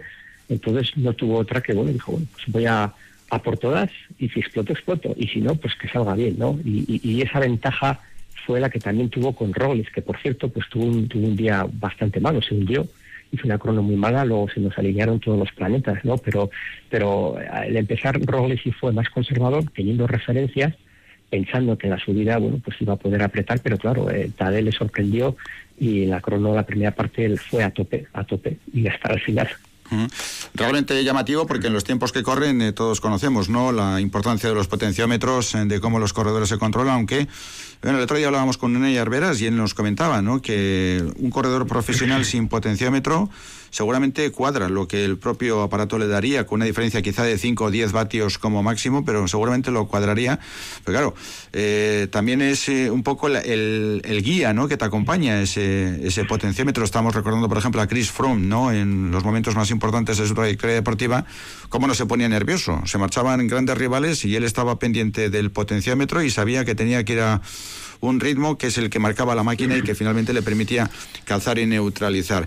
De todas formas, eh, Íñigo, eh, desde el punto de vista de entrenamiento, su dinámica de trabajo con la bici, seis días a la semana, gimnasio, alimentación, preparación en altura, eh, esto es eh, lo habitual, ¿no? Te quiero decir que él no tiene un método que no conozcamos de alguna manera prácticamente todos con respecto a lo que significa ya el deporte profesional.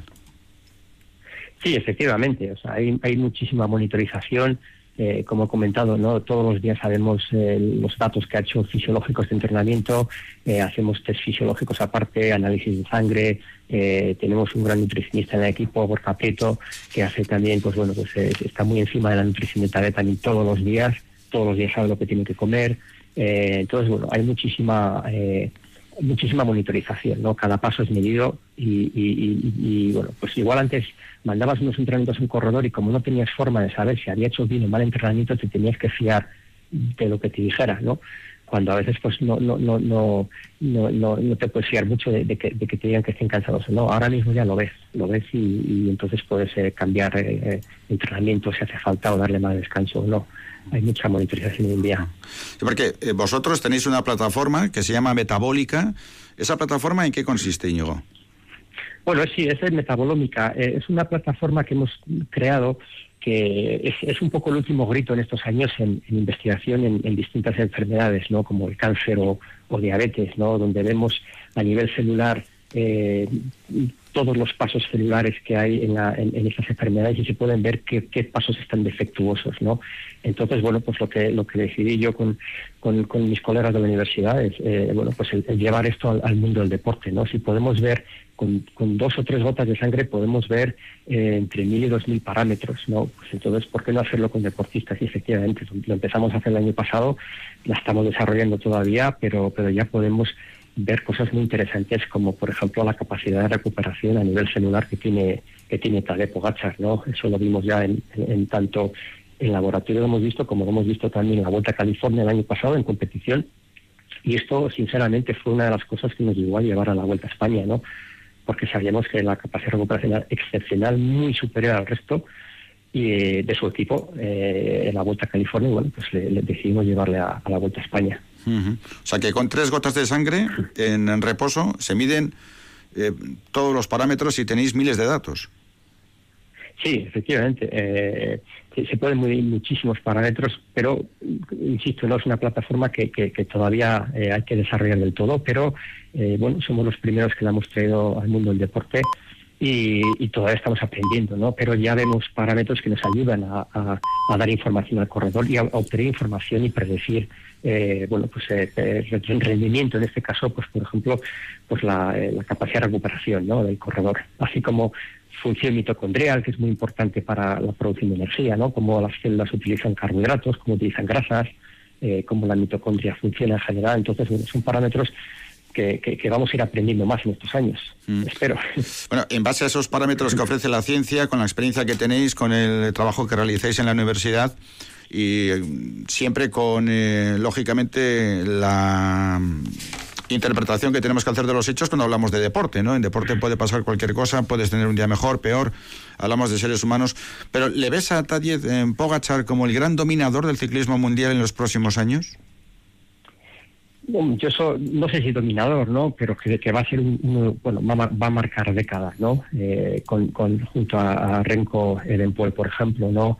Son dos corredores que, bueno, pues eh, eh, como vemos ¿no? en, el, deporte y en, todos y en el ciclismo y en todos los deportes en general pues cada 20 25 años pues nos sale un, grandísimo deportista no el, último que ha visto el ciclismo pues eh, eh, seguramente ha sido Miguel Indurain no entonces pues cada 20 25 años nos sale uno no y, yo creo que en este caso van a salir bueno Tadej, Pogachar como, como este Renko de Paul, eh, igual en dos años y alguien más, pero estos dos corredores en mi modesta opinión creo que van a marcar década. Ajá. Fíjate, Pogachar 22 años, Bernal 23, Benepoel 20, Mark Hirschi 22. ¿Qué está pasando para que ciclistas tan jóvenes eh, dominen el ciclismo mundial y rompan de esta manera? Cuando, por ejemplo, antes hablábamos de Miguel Indurain, en la época de Miguel Indurain, hasta que no cumplías 28 o 29 años, se decía que era la edad eh, justa, apropiada para explotar como ciclista. Sí, correcto. Eh, yo, en mi modesta opinión, pienso que es un poco lo que está pasando también en otros deportes, ¿no? Que, cada vez vemos a, chavales y chavalas más jóvenes, ¿no? Eh, debutar y hacer buenos resultados, ¿no? Yo pienso que esto viene ya desde atrás. Pues igual hace, cuando hace 10, 20 años eh, había muy poquita gente con 13, 14 años, con un entrenador, con un seguimiento, con una monitorización, ¿no? Hoy en día todos estos chavales los llevan haciendo desde los 13, 14 años, ¿no? ¿Qué sucede? Que cuando llegan ya a 20 años están mucho más hechos porque han tenido una preparación ya ideal, ¿no? Como siempre digo, un, pianista con condiciones que empieza, a un niño pianista con 10 años a tocar, pues con 25 años va a tocar muy bien, mientras si, empieza con 20 años, pues pues tiene un retraso, ¿no? Entonces yo creo creo que esto es una una una opción ahora mismo que o sea una una de los factores pero por otra parte está que, que bueno pues los chavales hoy en día pues eh, eh, comen mejor eh, recuperan mejor entrenan mejor salen mucho más están mucho más informados antes a los ciclistas era difícil hablarle de de lactato, de, mitocondria, de, recuperación, ¿no? Ahora, ahora los chavales lo absorben todo y es una generación muy preparada, ¿no? Y, pienso que esto es un poco en general, ¿no? Lo que es lo que está pasando no solo en el ciclismo, sino también en otros deportes. También llevas a un chaval, a, Juan Ayuso, que ha firmado el equipo Emirates de Machín. Eh, que la verdad es un corredor que viene de ganar el Campeonato de España Juvenil de Fondo en Carretera y Cronómetro, que pasa directamente de juveniles a profesionales y del que hablan como una auténtica estrella en ciernes. Sí, es un chaval muy bueno también, tiene unas cualidades excepcionales y, bueno, pues sí, estos, estos, de, estos, de estos chavales también que salen cada 15, 20, 25 años, ¿no? Yo pienso en, el ciclismo, eh, sí suele ganar carreras con 5, 6, 7 minutos al segundo y, la verdad es que es un, tiene unas condiciones muy, muy importantes, ¿no? y bueno, Todavía, evidentemente, no se puede saber hasta que no debuten profesionales, pero tenemos bastante, confianza en él. Hmm. Es eh, Íñigo Samillán, un eh, vitoriano, porque vamos a hablar un poco de ti, Íñigo. Tú eh, naciste en Vitoria hace 49 años, ¿no? Sí, correcto. ¿Cómo pasa el tiempo? Para todos. Pero te criaste en Madrid, muy pronto fuiste a Madrid. Sí, pues al, poco de nacer, pues que pues, mi padre trabajaba en Madrid, bueno, tenía el trabajo en Madrid y bueno, pues ahí sí nos, nos criamos allí en, en Madrid, sí. Pero sigues yendo mucho a la guardia, te gusta y eso no lo has perdido, ¿no? Sí, sí. No, no, no, no. Yo considero todo, pues eso, Vitoria, Álava, bueno, he vivido también muchos años en Vitoria y, en Álava, pues en la guardia desde pequeñito, ¿no? Siempre vamos y es, es, es mi casa, ¿no? la guardia. Y sí, todos los años voy y la verdad es que tengo grandes amigos allí y la verdad es, bueno, pues es uno de los, yo le llamo el paraíso. E, eso para ti es una obligación. ¿Cada cuánto tiempo vas a la guardia? ¿Vas todos los años? Todos los años, sí, todos los años. Cuando estaba viviendo allí, pues evidentemente vas fin de semana, etcétera, y en verano todo el verano, pero, pero sí, ahora voy todos los años, menos este año que hemos tenido el problema con, con, con, el COVID porque los, los viajeros de Estados Unidos eh, tienen restringida la entrada en, en Europa, ¿no? Y entonces, a menos que sea tarea esencial, trabajador esencial, que no soy yo en mi caso, pero no puedo ir este año, lamentablemente. Pero en tu casa de Denver, en Colorado, vamos, buen vinito de Río Jalavesa y de La Guardia tienes fijo. Siempre. Ayer mismo me tomé, abrimos una botella de La Guardia. Eso nunca falta. Oye, Íñigo, pero tú con 20 años, y aunque estabas estudiando Derecho, decides irte a Estados Unidos para estudiar algo totalmente diferente, Ciencias de la Salud en la especialidad de Medicina Deportiva. ¿Esto cómo se produce? Bueno, yo, yo he sido muy deportista toda la vida, ¿no? Eh, yo en, Madrid cuando me crié jugué seis años en el Real Madrid en categorías inferiores y luego pasé al ciclismo, competí muchos años en ciclismo y, bueno, pues siempre me ha apasionado todo el tema de saber cómo funciona el cuerpo, ¿no? Lo que sucede es que, bueno, pues no era muy buen estudiante para nada y, mi padre hizo derecho y, bueno, pues para, para tenerle también un poco tranquilo, pues me metí, ¿no? Pero no me interesaba nada estudiar, absolutamente nada. Y luego, pues después de dos años suspendí todas las asignaturas y dije, bueno, esto no, es lo mío y decidí ir a algo que me, que me gustaba, ¿no? Y aquí el programa que había en, en Colorado que vine, era uno de los mejores del país donde bueno pues eh, yo creo que bueno, aprendí bastante y ahí es donde bueno pues eh, descubrí el entusiasmo que tengo sobre todo por la, fisiología ¿no? y, el, metabolismo que es lo que llevo haciendo ahora ya casi 25 años con deportistas y, y también en otro tipo de, de, investigaciones en enfermedades como el cáncer o a nivel cardiometabólico. Mm. Habrá que matizar que no te gustaba estudiar Derecho, porque tú estudiaras estudiado hoy muchísimo, eh, por lo que supone el proceso de investigación una vez que te doctoraste en Fisiología aquí en la UPV y después de terminar Ciencias de la Salud en la especialidad de Medicina Deportiva en Estados Unidos. Nos comentaba que nos comentabas que has estado siempre sigo estudiando todavía, ¿eh? Y todavía estoy estudiando. Claro, es que así es y así debe ser. O sea, que estuviste en la cantera del Real Madrid de fútbol seis años. Sí, seis años, sí, sí. Nunca llegué a hacer nada, pero por lo menos lo intenté. pero bueno, eh, luego como ciclista también con 16 años estuviste ahí en un equipo que se llamaba Chamartín en Madrid, con, con gente que después eh, tuvo un recorrido importante como David Plaza, Félix García Casas y compañía, ¿no? Sí, sí, sí, entrábamos juntos, eh, corríamos juntos y, y, sí, la verdad sí. también nunca siempre digo, ¿no? Porque luego aquí en Estados Unidos, pues eh, corrí dos años en profesionales, pero claro, aquí hay niveles más bajos, ¿no? Pero nunca llegué a ser, era mi sueño, ¿no? Ser un poco profesional del Tour de Francia, ¿no? Pero bueno, como, como, como muchos, ¿no? de nosotros somos deportistas truncados, ¿no? que nunca hemos llegado a, ese nivel, pero bueno, por lo menos aprendí muchísimo, ¿no? Y, eso me ha ayudado mucho en estos años en trabajar con, con los deportistas, ¿no? Pues porque todas las sensaciones que por las que pasa un deportista, ¿no? Las he pasado yo entonces con una mirada ya estás sabiendo lo que pasa en muchas ocasiones, ¿no? Y, eh, eh, eh, hablas el idioma, ¿no? Del deportista y esto, pues bueno, pues me ha ayudado muchísimo en mi carrera, la verdad. Oye, ¿cómo se produce tu incorporación a la Universidad de Denver, allá por 2008? Pues salí una plaza en, en, la Clínica de Medicina Deportiva de la Universidad para montar un, laboratorio de fisiología y, bueno, pues me presenté eh, nada, hice una entrevista y, bueno, pues me cogieron. Mm. y, hasta entonces. Y luego, ¿el centro de medicina deportiva en el que trabajas eh, sería lo que aquí conocemos como un CAR, como un centro de alto rendimiento, o, tiene otros matices? Mm, más o menos pasa que tenemos abierto al público. Eh, abrimos uno en, tenemos varios campus en la universidad, tenemos cuatro campus y abrimos uno en Boulder pero hemos abierto otro que es, más, eh, más eh, integrado, ¿no? Tenemos unos 10.000 metros cuadrados y pues todo tipo de servicios de medicina deportiva y rendimiento, eh, donde sí trabajamos con todo tipo de deportistas al mismo nivel que trabaja el Centro de Alto Rendimiento. por ejemplo, el Comité Olímpico Americano lo tenemos a, tres kilómetros de nuestro centro y hacemos los mismos servicios, pero la diferencia es que nosotros abrimos las puertas al público en, vez de que bueno, el Comité Olímpico Americano solamente para los deportes becados, con los cuales también trabajamos y colaboramos ¿no? con el Comité Olímpico. Pero sí, eh, abrimos las puertas al público, eh, la verdad. Trabajas con, con Pogachar, que ahora mismo es, eh, digamos, la punta de lanza, ¿no? El exponente, el pico de, de, la montaña, pero también trabajas con atletas, con remeros, con nadadores, con triatletas, es decir, con gente de muchísimo nivel y que compite por lo más alto, ¿no?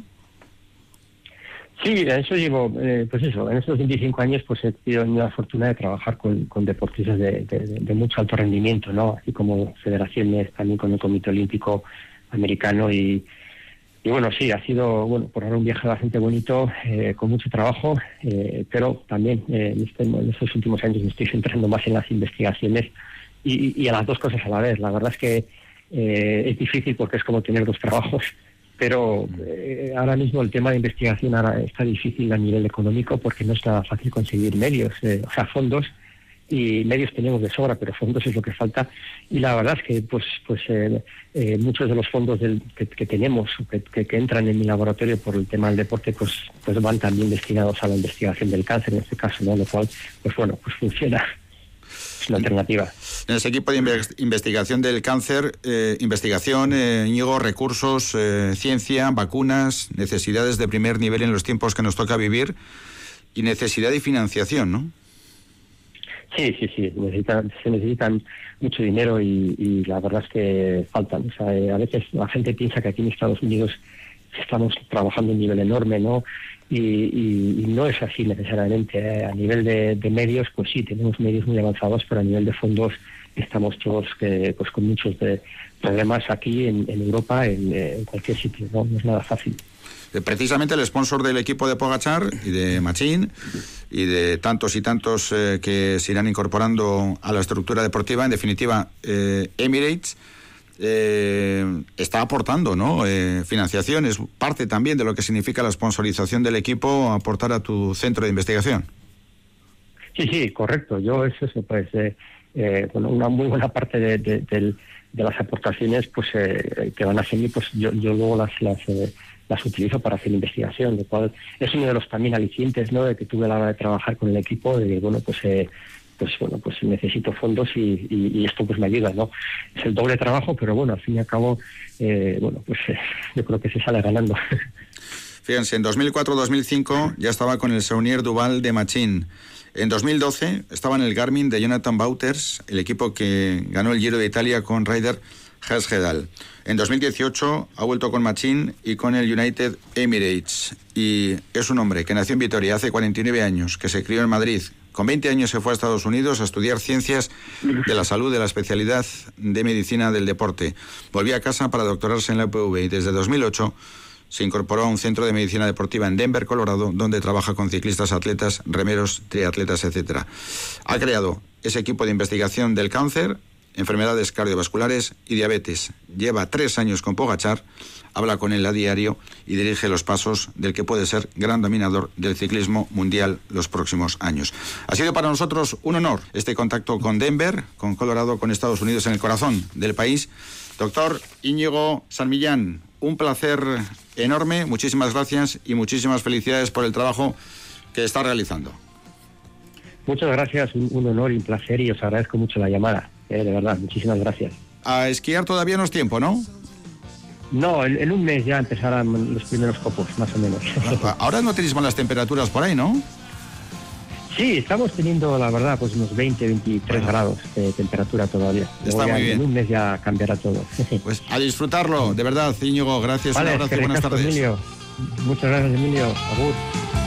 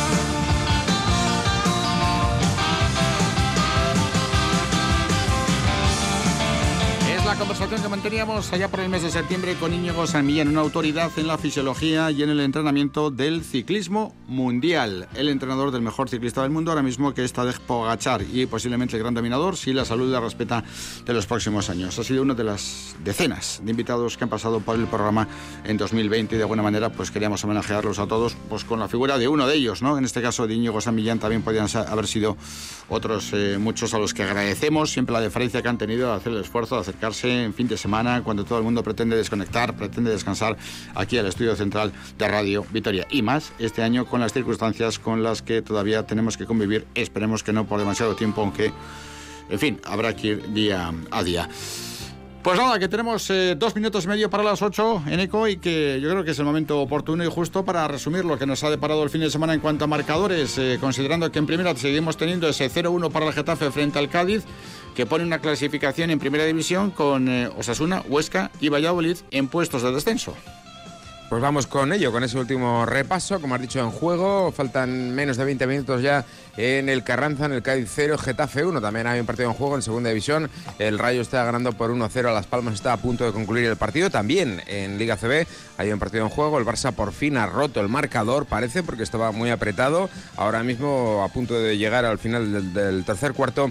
Barcelona 69, Juventud 56. En fútbol, recordamos, Atlético 2, Huesca 0, Atlético 3, Elche 1, Barcelona 2, Valencia 2, Levante 2, Real Sociedad 1, Osasuna 1, Villarreal 3, Sevilla 1, Valladolid 1, Celta 2, Alavés 0 y Granada 2, Betis 0. A las 9 comienza el Eibar Real Madrid. En cuanto al baloncesto, victoria de San Pablo Burgos eh, frente a Manresa 9-1-8-0. Ganó Gran Canaria en Donostia, Guipúzcoa 65, Gran Canaria 79. Obradoiro ganó en casa con comodidad 102 a 91 a Zaragoza. También Andorra ganó fácil 81 a 73 a Estudiantes y el Vasconia que ha ganado esta tarde 7-9-7-2 al Tenerife en el Buesa Arena. Además, en cuanto al fútbol local, Baracaldo 4, Deportivo Alavés B 2 en Segunda División B. En la Segunda División Femenina, las Gloriosas han ganado por 4 a 1 al Español B y en Tercera División, San Ignacio 1, Sodupe 0, Santurchi 1, Navarra 0 y Ollonesa 1, Arnedo 2. Además, en Liga Femenina de Baloncesto, el viernes, Cuchabán Karaski ganaba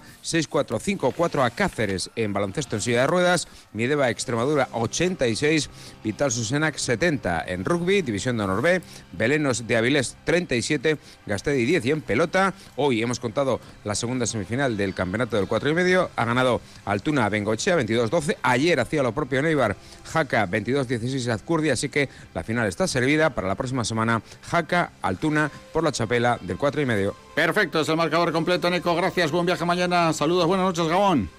Gabón. Cerramos la comunicación con Vigo y cerramos también el espacio deportivo de hoy largas horas de información deportiva que ojalá esperamos hayan sido de su gusto. Nosotros volveremos el miércoles a las ocho y media con el Milán Basconia y el Alavés Eibar. Vaya tarde noche más bonita.